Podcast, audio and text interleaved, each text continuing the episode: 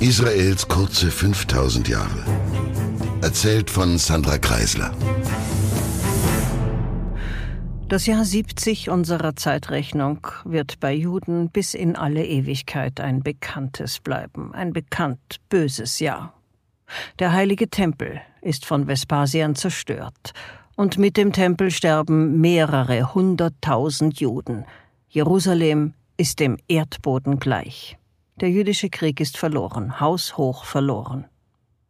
Es ist auch kein Wunder, das winzige jüdische Land gegen das riesige, mehr als die Hälfte der bekannten Welt umspannende römische Reich. Was haben sich die Juden dabei gedacht? Wirklich ein stures Volk. Und das war eben der Preis. Denn mit dem Ende dieses Krieges kam auch das Ende der jüdischen Religion. Und so übertrieben ist das gar nicht mal, denn der Tempel ist eben weg, und er war das zentrale Heiligtum, das dieses so heterogene Volk geeint und verbunden hat. Was also bleibt? Was bleibt von den Hohepriestern, die dem Volk sagten, wie es zu glauben habe, wie die Praxis auszusehen habe, also wann und wo wird geopfert, wie wird die heilige Schrift gelesen, wann versammelt man sich um den Tempel, darf Tieropfer geben und so fort. Im Jahre 70 hat niemand Antworten auf diese so drängenden Fragen. Die Religion ist damals aufs engste verwoben mit dem Leben. Die alten Hohepriester haben keine Antworten und auch nicht die Sadduzäer, die Essener, die Zeloten, denn all diese Sekten sind viel zu sehr in ihren alten Fahrwassern verhaftet und damit jetzt also auch irgendwie obsolet. Die Menschen aber sind vollkommen ruderlos und verzweifelt. Jetzt scheint das Ende der Welt wirklich nah. Aber die Juden beweisen damals und seitdem immer wieder, dass es gerade ihre ganz eigene Mischung aus maximaler Sturheit im Verband mit unglaublicher Flexibilität ist, die enorm dazu beiträgt, dass trotz diesem so grausam verlorenen Krieg, dem unwiederbringlich zerstörten Tempel und dem heftig dezimierten Volk eben nicht die gesamte Judenheit ausstirbt. Sie passt sich an, sie entwickelt sich und eben auch neue Riten und Zusammenhaltmechanismen. Diese Zeit, die Zeit nach der Zerstörung des Tempels im Jahre 70 unserer Zeitrechnung bis zum ebenfalls bis heute in der jüdischen Tradition ausgesprochen wesentlichen Bar Kochba-Aufstand mehr als 60 Jahre später, diese Zeit ist die Jabne-Periode. Denn dort, in der Stadt Jabne, findet die Hauptarbeit einer verblüffenden Wiederfindung und zugleich Erneuerung des Judentums statt. Heute liegt die Stadt sozusagen im Speckgürtel von Tel Aviv. Sie hat rund 50.000 Einwohner und nicht ganz unwichtige Industrie- und Forschungszentren. Allerdings ist sie eine Neuschaffung auf den alten Ruinen eines arabischen Dorfes, denn das historische Jabne erlebte seinen Niedergang mit der arabischen Eroberung, die aber erst etliche Jahrhunderte nach der Zerstörung des Tempels stattfindet, und wir wollen ja nicht vorgreifen. In der Zeit, von der ich jetzt berichte, ist Jabne oder Jamnia, wie es in der Lingua Franca der damaligen Zeit, dem Griechischen heißt, ein bekannter Ort, der bereits seit Hunderten von Jahren jüdisches Kernland ist. Das Städtchen war schon rund 800 vor unserer Zeitrechnung in das alte Reich Juda eingemeindet worden. Jabne muss schon seit quasi immer ein religiöses Zentrum gewesen sein, denn Archäologen finden genau dort unglaublich viele antike jüdische Kultgegenstände, die bis zurück zur Eisenzeit, also zur Zeit König Davids, datiert werden. Trotzdem weiß man nicht sehr viel von dem religiösen Ruf, den Jabne bis zum Jahr 70 hatte. Er muss aber da gewesen sein, denn nach dem jüdischen Krieg versammelte sich eben genau dort die übrig gebliebene Crème de la Crème der israelitischen Weisen, und zwar federführend unter einem gewissen Johanan ben Zakkai, um über die Lage des jüdischen Volks zu beraten. In erster Linie gehörten diese Weisen den Pharisäern an. Sie waren gläubige Männer, die aber tief im Volk verwurzelt waren. Sie stammten nicht wie Weiland die Sadduzäer eher aus der Oberschicht, sie waren mehrheitlich schlicht aus Liebe zu Gott studierende Leute, die auch einen meist sehr einfachen Brotberuf hatten und die sich nun eben versammelten, um den Glauben und damit natürlich auch ihre auf dem Boden liegenden Brüder wieder auf feste Beine zu stellen.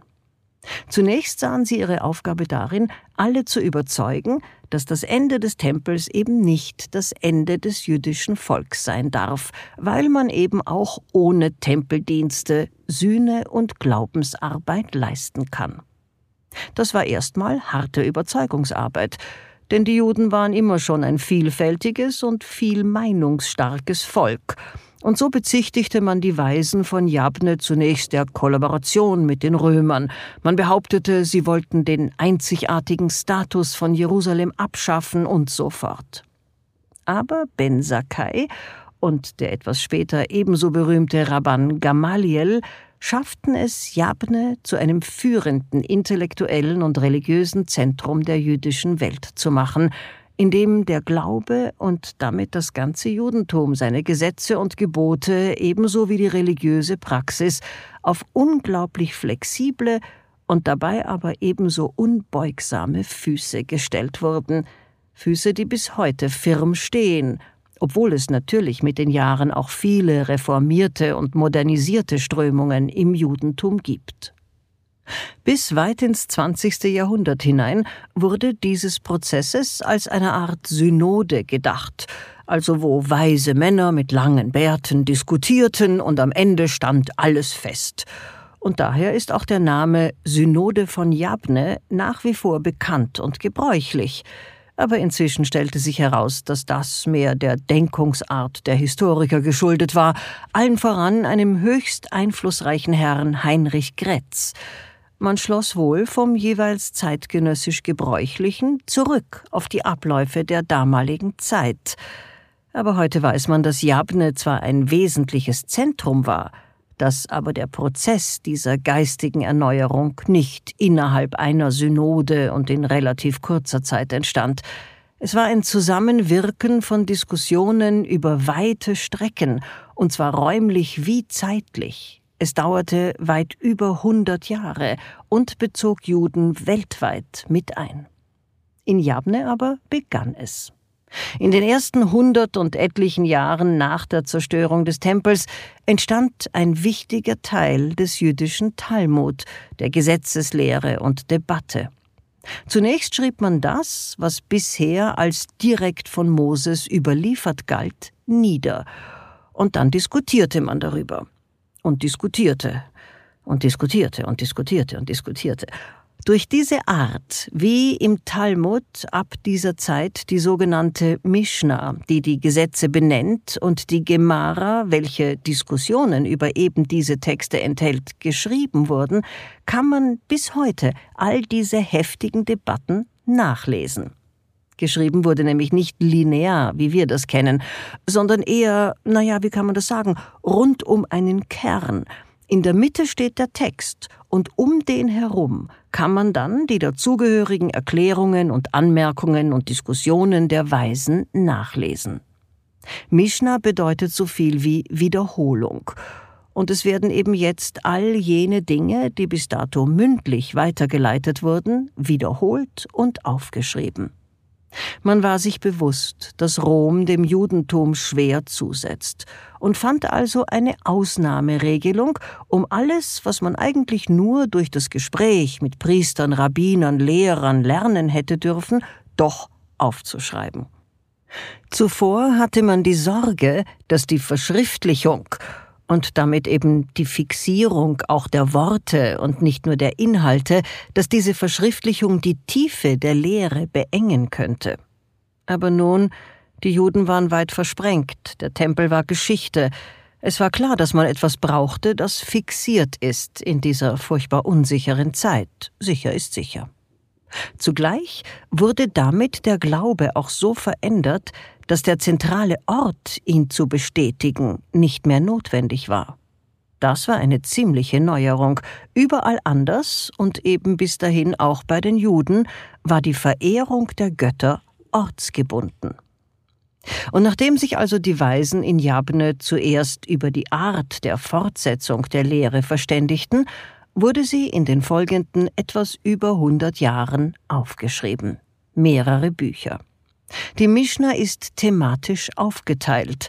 Landwirtschaftliche Vorgänge, Schadensgerichtssprechung, Familienrecht, Reinigungsvorgaben, heilige Dinge und Gebete. Diese überlieferten Vorgaben stehen also in der Mitte und rundherum die Gemara.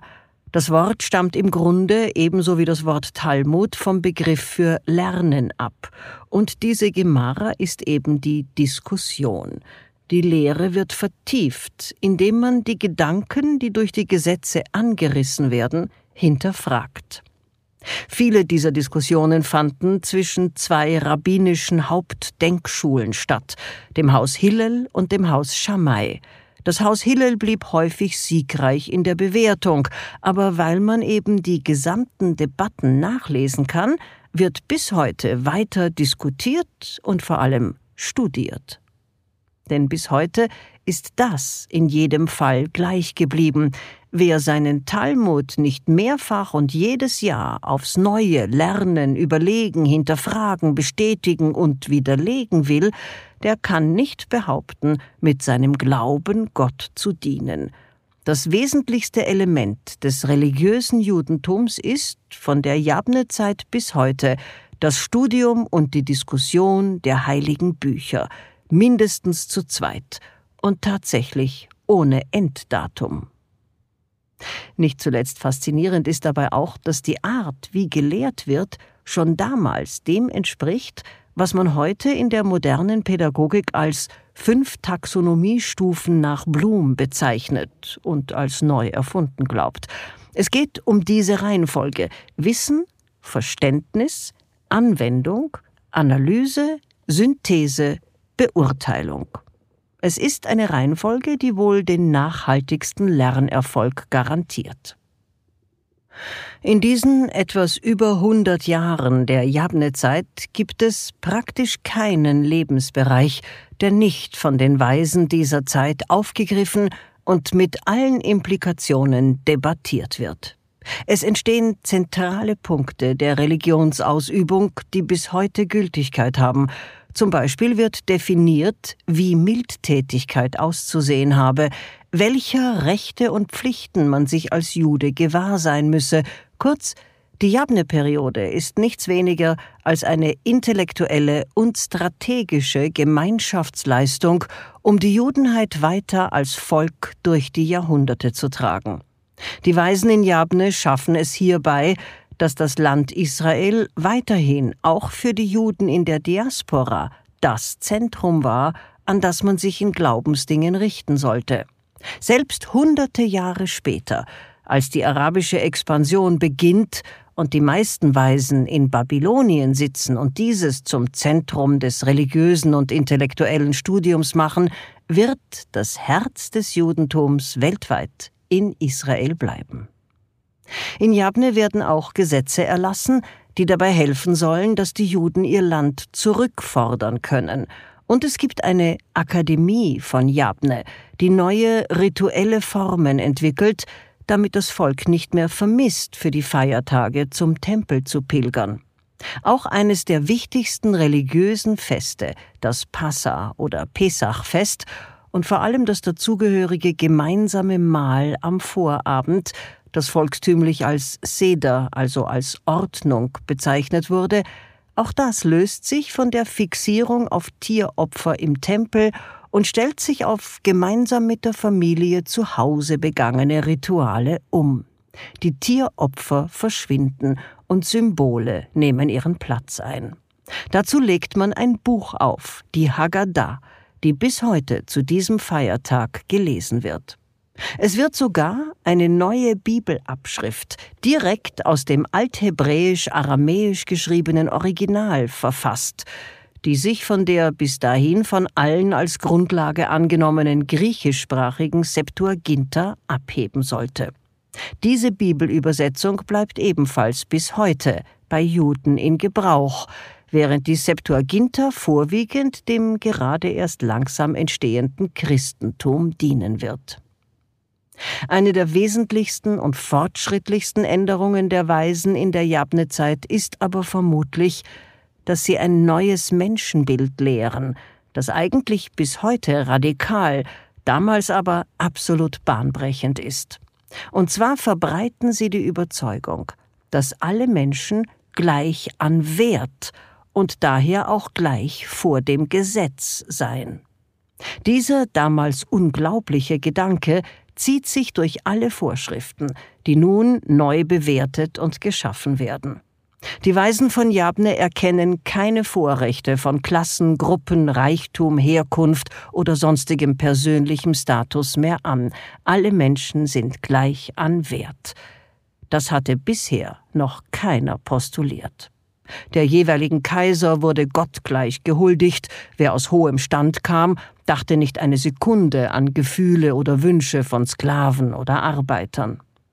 Und noch etwas wird allgemein gültig. Das Gebot, dass man als Jude ein Gesetz der Tora übertreten darf, wenn ihm oder einem Mitmenschen diese Übertretung das Leben retten kann. Man stellte also das Leben vor den Glauben, Mehr noch, man erklärte gewissermaßen, dass der gesamte Glaube dazu da sei, das Leben zu feiern. Das ist nebenbei gesagt ein fundamentaler Unterschied zu den anderen beiden monotheistischen Religionen, die ihre Gottgefälligkeit und Anstandsgebote damit begründen, dass man sich mit ihnen für das Leben nach dem Tod empfehle. Aber ich schweife ab. Es gibt, um zurückzukommen, für diese Erlaubnis zur Übertretung der Gebote bei Gefahr nur eine einzige Ausnahme.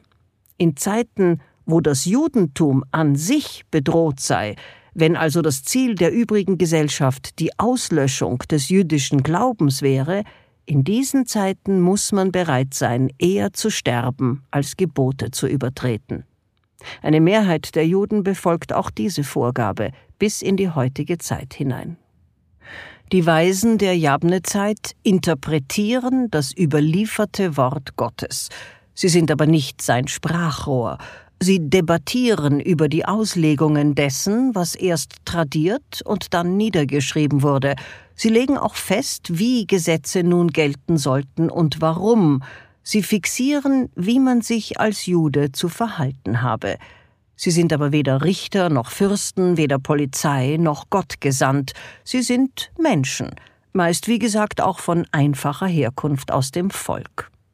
Dennoch bringen es natürlich einige allein aufgrund ihrer Weisheit zu einer riesigen Anhängerschar, und von den Rabbinen, die damals die Torah auslegen, sind bis heute, weit über 2000 Jahre später, auch bei völlig unreligiösen Juden Namen wie das Haus Hillel, Rabbi Akiba, die Schamai-Schule, Rabbi Jehuda Hanassi und viele andere bekannt.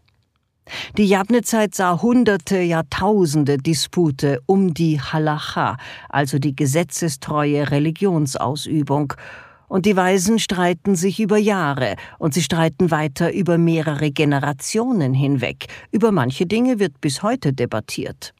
Die Ausgangsprämisse ist nämlich diese.